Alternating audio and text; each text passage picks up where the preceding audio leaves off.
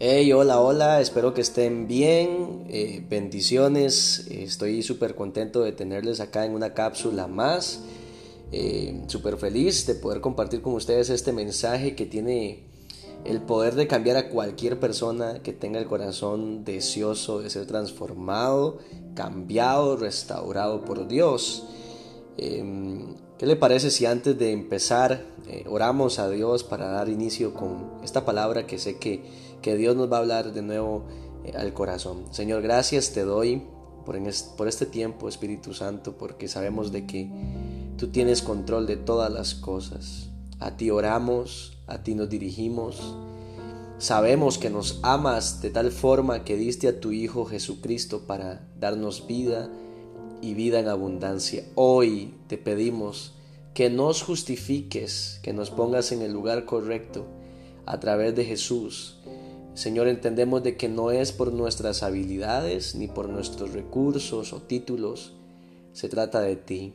Así que Jesús toma tu lugar, Espíritu Santo, habla al corazón de todos los que me oyen y podamos juntos ser transformados. En el nombre de Jesús, amén. Bien, eh, hoy quiero compartirles un tema que puse, le puse por nombre el marketing de Dios. Y quiero explicar un poco por qué le puse este nombre.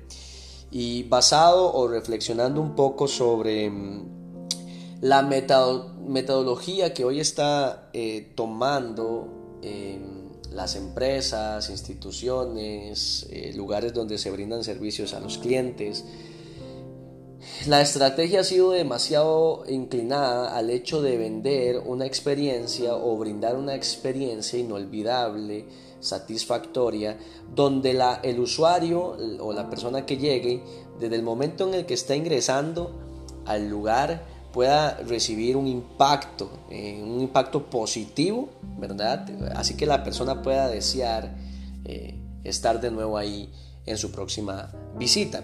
Bien, entonces pensando un poco sobre esto, eh, hay, una, hay una definición, obviamente, de publicidad en lo que, lo que respecta a todo lo que tiene que ver con mercadeo, eh, que se le llama publicidad de boca en boca. Es una de las más sencillas, pero es una de las más poderosas y más en el siglo en el que estamos. En la era de la tecnología, en la era de todo lo que son redes sociales, desde el momento en el que yo llego a un lugar y recibo mi experiencia, hay buena música, buena iluminación, eh, hay buen internet, me atendieron bien, me recibieron, eh, suplieron mis necesidades. Desde ese punto de partida, yo eh, tengo una, un impacto que me genera desear hablar con la gente que me rodea. Es decir, con esa publicidad de boca en boca, yo al recibir una buena o una mala experiencia, lo que hago es que empiezo a hablar con dos o tres o cuatro personas mínimo em, sobre la experiencia que tuve. Y por ende, todas estas demás personas que me oyen van a generar una ola de publicidad que apuntan al lugar eh, del que se haya hablado. Y básicamente esto es lo que Dios hace igual con nosotros. Sé que es un poco vano eh, y no hay comparación en lo que Dios es con lo que les acabo de mencionar, pero quisiera tomar este ejemplo porque desde el principio hasta el final de las escrituras, lo central de la Biblia está en la relación que Dios quiere tener con el hombre y que el hombre debe tener con Dios. Y Dios está determinado en crear ese ambiente, crear esas experiencias personales con cada uno de nosotros, con la humanidad, con cada hombre, cada niño, cada niña, cada joven, cada adolescente, con el fin de impactar su vida.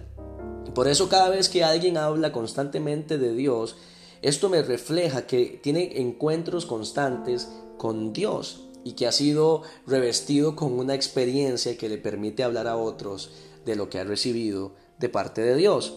Y mm, la Biblia lo que dice es que Dios es un Dios personal eh, y, nos, nos enseña que Dios es un Dios que se relaciona con el hombre. Lo hizo desde Adán, lo ha hecho con Moisés, lo hizo con cada hombre profeta, cada mujer de Dios que levantó en su momento para hablar a Israel para poder ser su Dios. Y me llama la atención de que la Biblia dice que Dios es el Dios de Abraham, Dios de Isaac y Dios de Jacob. Él no es el Dios de Abraham, Isaac y Jacob. Él ha tenido un trato personal con cada uno de ellos. Es una relación personal con cada uno de nosotros. Porque lo que para otros pareciera ser algo que Dios le está hablando, posiblemente para mí no haya sido revelado, no haya sido descubierto, no es algo que yo haya experimentado. Y recuerdo que hace aproximadamente 15 años que inicié, eh, que acepté a Jesús a mis 12 años de edad, em, recuerdo que una de mis oraciones más sinceras y hasta el día de hoy es una de esas, es, Señor, yo quiero conocerte personalmente. Obviamente hay gente que nos va a enseñar, nos va a decir cómo es Dios, cómo habla, eh, testimonios de sanidades, de milagros, cosas que suceden en las otras personas que nos rodean. Pero eso lo tenemos que experimentar. Y la Biblia me habla de un hombre que para mí es un ejemplo de vida, un hombre que, que todas, todo su alrededor decía es, vivía en riquezas, estaba bien, era un hombre acomodado espiritualmente, económicamente, tenía ganado, tenía riquezas, tenía una familia y lo más valioso de todo es que era una persona con mucho, eh, mucha riqueza, pero tenía a, Jesús a Dios en su corazón y estoy hablándoles de Job. Eh, la Biblia habla de este hombre como alguien de quien Dios tenía una confianza exclusiva. Era alguien que tenía eh, una relación muy constante con Dios. Si no has leído el libro de Job, yo te invito a que vayas y lo leas completamente porque sé que te va a hablar.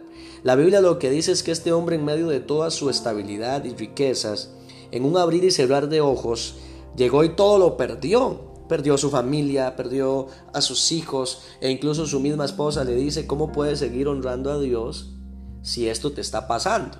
Y él dice, Jehová dio, Jehová quitó, sea el nombre de Dios bendito. Bueno, increíble, increíble. Job viendo la crisis, viendo la necesidad, viendo la dificultad, la tormenta, y aún así dijo Dios tiene algo detrás de cámaras, es algo que Dios tiene bajo control. Y cuando el libro está, este libro está terminando y Job empieza a aterrizar, porque en todo el contexto y el progreso del libro, se topa con gente que llega y le dice, es que Dios, es que usted está así porque pecó, es que Dios está enojado. Y Job se detiene por un momento y dice, yo tengo que saber la respuesta de boca de Dios. Y en el capítulo 42, versículo 5, Job dice algo que me impresiona. Él dice, eh, yo solo sabía de ti de oídas pero ahora mis ojos te han visto. Job está diciendo, yo solo oí rumores, yo solo sabía que podías sanar, yo escuché en algún momento que podías restaurar, yo escuché en algún momento que podías libertar a cualquier persona, pero ahora, como he pasado esta necesidad, como he pasado este conflicto, yo te puedo ver. Y esto es lo que más me apasiona de estas palabras de Job, porque salen desde su moral, salen desde lo que él recibió en medio de la dificultad.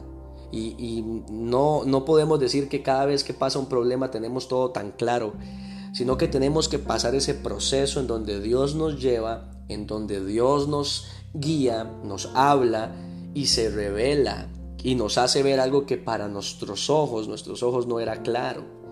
Deuteronomio 29, 29 dice que las cosas secretas pertenecen a Dios, mas las reveladas a sus hijos. Entonces cuando pasamos momentos de crisis, hay algo que Dios quiere revelar, hay algo que Dios quiere transmitir, pero lo hará solo con aquellos que tengan una relación constante con Él. Mi relación con Dios no debería de estar basada en la experiencia ajena. Mi relación con Dios no debería de estar basada en lo que otros han vivido, en lo que otros han experimentado. Yo recuerdo que iniciando cuando había un mover del Espíritu Santo y veía que la gente caía bajo el poder de Dios, hablaban en lenguas, eh, sucedían milagros y la gente lloraba y tal vez uno estaba eh, tranquilo y algo y lo que pasaba alrededor tal vez no estaba pasando en, en uno.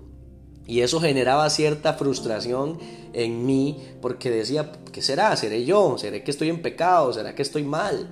Pero no es así, sino que es un trato personal con Dios, es un trato de Dios conmigo. Cada persona es un prototipo de relación con Dios. Entonces, esto me ha enseñado a mí durante tanto tiempo a que eh, lo que Dios me está enseñando a mí posiblemente a otros les genere cierto tiempo aprenderlo. Y lo que otros han aprendido y me lo compartan a mí, tal vez a mí me genere cierto tiempo poder recibirlo. No sé si has escuchado ese refrán que dice, eh, nadie escarmienta por cabeza ajena, cuando nos referimos a alguien que está haciendo algo mal. Yo quisiera traerlo al mismo contexto que lo estoy, de lo que estoy hablando. Nadie conoce a Dios por cabeza ajena. Recuerdo que una de las cosas que más me impactó cuando iba a una de las famosas células que les llamamos nosotros, donde nos reunimos jóvenes y, compartimos la palabra de Dios, eh, recuerdo que en ese tiempo mi líder, eh, Mauricio, es un hombre de Dios a quien admiro, a quien respeto mucho. Eh, recuerdo que él cuando oraba, tal vez no imponía manos sobre mí, pero que cuando él caminaba yo podía percibir y sentir la presencia de Dios tan palpable, tan fuerte, que eso generó en mí un deseo de conocer a Dios. Y nosotros en la iglesia le llamamos, cuando uno se acepta a Jesús y cuando uno eh, llega a los caminos de Dios, le dan un proceso a uno y alguien se encarga de acompañarlo, de orar por uno, de escribirle, de llamarlo. Recuerdo que la persona que en teoría debía, debería de estar conmigo en ese proceso, llegaba a marcar o a intentar ligar a mi hermana. y esto me causa mucha gracia porque nunca me consolidaron, nunca eh, me dieron esa ayuda. Pero bastó solamente lo que les mencionaba al principio, cuando mi líder oraba, que yo percibía la presencia de Dios y yo decía, yo quiero conocer a Dios. Bastó solo ese momento para que en mí se generara un deseo de acercarme a Dios. Tal vez nadie estuvo ahí en su momento, en esa etapa de mi vida, pero alguien enseñó, alguien me mostró lo que él había vivido y eso generó que en mí hubiera un deseo de conocer ese, esa es la publicidad y el marketing de Dios. Que cuando yo vivo algo, por default, la gente va a querer buscar lo que yo tengo. De hecho, la Biblia dice que cuando Moisés entraba al tabernáculo, dice que la gloria de Dios caía sobre ese lugar y cada uno en su tienda se ponían a buscar a Dios. Jesús les dice a sus discípulos, cierren la puerta, hablen a Dios Padre que está ahí en lo secreto. Entonces mi relación con Dios debe ser algo constante, diario y personal. Voy a repetirlo. Debe ser constante, diario y debe de ser algo personal. Ahí es donde se convierte apasionante, es donde se convierte en una aventura y es donde se convierte en algo que se disfruta. Y voy aterrizando con esto. La Biblia habla en Juan capítulo 9, desde el 1 al 27, que Jesús se encuentra con un hombre ciego de nacimiento. Y sus discípulos le preguntan, Jesús, hey, ¿quién es el culpable de que él naciera ciego? ¿Él por su pecado o sus padres eh, que pecaron? Jesús les dice, no, sino que para esto eh, es que se, va a derramar la gloria de Dios sobre él. Esta enfermedad es para que se manifieste algo sobre él. Y Jesús hace, escupe en tierra, hace un poco de lodo y lo pone sobre los ojos de este hombre y le envías a, lavarse el rostro en un estanque llamado Siloé. Cuando este hombre llega, eh, le es restaurada la vista, hay un holgorio, hay una felicidad, la gente está asombrada, la gente se pregunta, hey, ¿no es este el que pedía limosna? ¿No es este el que era ciego de nacimiento? Unos respondían, este no es, sino que se le parece. Y el hombre ciego dice, soy yo, hey, me sanaron, me recobré la vista, me la devolvieron. Tal vez este hombre había escuchado muchas cosas sobre Jesús.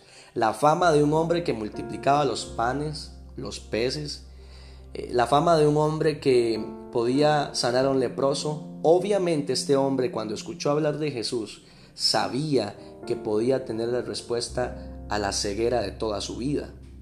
y la Biblia narra y te invito a que lo leas, es que los fariseos llegan en este momento y empiezan a hacerle una interrogante y empiezan a decirle cómo es que te sanaron, cómo te fueron abiertos los ojos, qué fue lo que te pasó, quién lo hizo. Ese hombre Jesús no respeta el sábado, es un hombre pecador. Y entonces este hombre ciego les responde así. Entonces él respondió y dijo, si es pecador, no lo sé, en el versículo 25. Una cosa sé, que habiendo yo sido ciego, ahora veo. Es lo mismo que había sucedido con Job. Yo lo único que sé es que el proceso me ayudó a ver algo de Dios. Así que si hoy estás pasando un proceso complicado, un momento difícil, un, un momento vulnerable de tentación, aún si has caído, el momento que estás viviendo es una excusa de Dios para derramar su presencia, para relacionarse contigo y que puedas ver claramente, que todo el panorama esté claro, que todo el panorama esté visible para ti.